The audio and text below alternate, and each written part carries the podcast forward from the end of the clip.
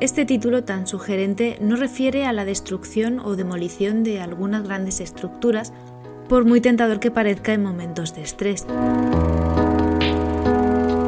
Yo no entiendo de televisión ni de espectáculo, pero sí entiendo de materiales y de prevención. Así que este pequeño episodio reúne un poquito de realities, un poquito de estilo y diseño y un poquito de ingeniería.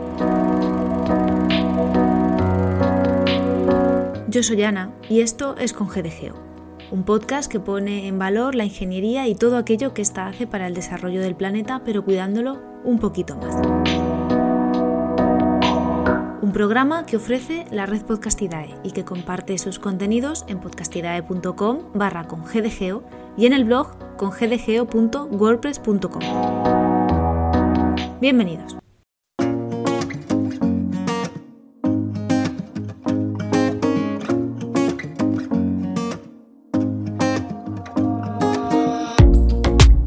En una de estas plataformas de distribución de contenido televisivo más concretamente en Netflix, me encontré con uno de estos realities de reformas y construcción que me tienen tan enganchada.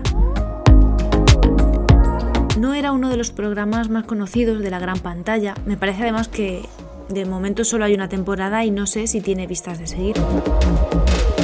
Este programa tiene el título en español de De casa a casoplón. Y por resumir un poco los puntos fuertes, estos se centran en la ejecución de reformas express, ya que cuentan con un tiempo de 12 horas para la remodelación casi completa de una casa. Por lo general, lo típico de estos programas es una vivienda unifamiliar. El objetivo es obtener la ansiada funcionalidad que estas viviendas demandan, bien porque necesiten ampliar espacio o porque necesiten reconfigurar el interior por necesidades personales, una incapacidad, la mejora de, la calefacción o la llegada de un nuevo miembro. Hasta aquí el patrón básico de este tipo de programas, el factor humano y el factor sorpresa.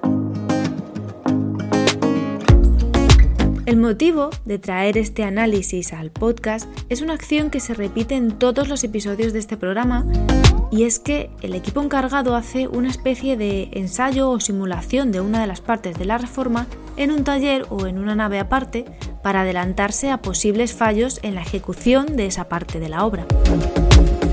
Hasta aquí esto tiene una parte muy buena, que es la prevención. La prevención tanto de errores como de valorar la cantidad y los tipos de materiales o de las herramientas que se puedan llegar a necesitar. Unas pruebas que siempre les ha permitido al equipo encontrar la solución que necesitaban ya una vez la obra puesta en marcha. Y aquí es donde llega lo que no me ha gustado de esa parte de los episodios.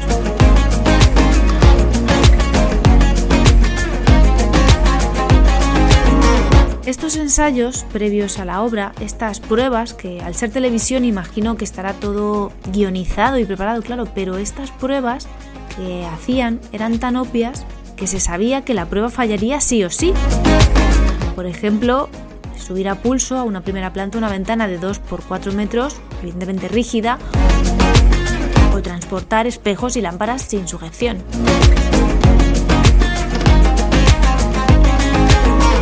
La idea con esto es de que el ensayo fallara casi a propósito para luego en la obra poner en práctica la solución elegida, por lo general una solución bastante salomónica que impactara al espectador y con la que ya no fallara esa parte del trabajo.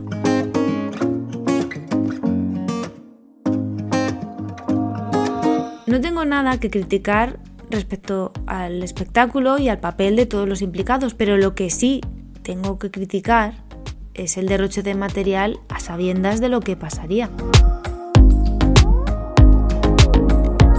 En toda obra se cuenta con una cierta previsión de gasto y material, contando con posibles fallos, deterioros, incluso hurtos. Pero esto, como ya he dicho, en la vida real no se provocan errores y la mayoría de los errores del programa eran bien provocados. Dicho esto, yo no desaconsejo ver el programa, de hecho, para los que, como a mí, les gustan estos programas, adelante. Los proyectos de reformas están muy interesantes y en algunos recurren a soluciones bastante ingeniosas. Así que para todo el que quiera, de casa a casoplón en Netflix.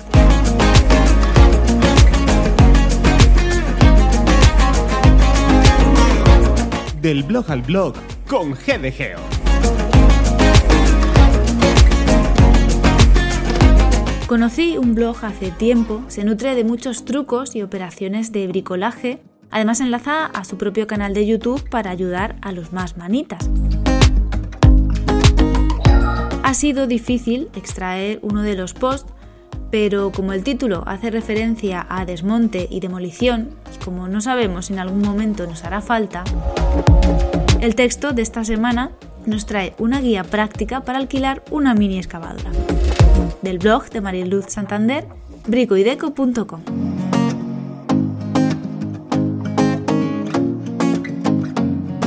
No cierro sin antes nombrar, como siempre, a la web trabajamediambiente.com y a Iván Pachi, padrinos y voz colaboradora del espacio.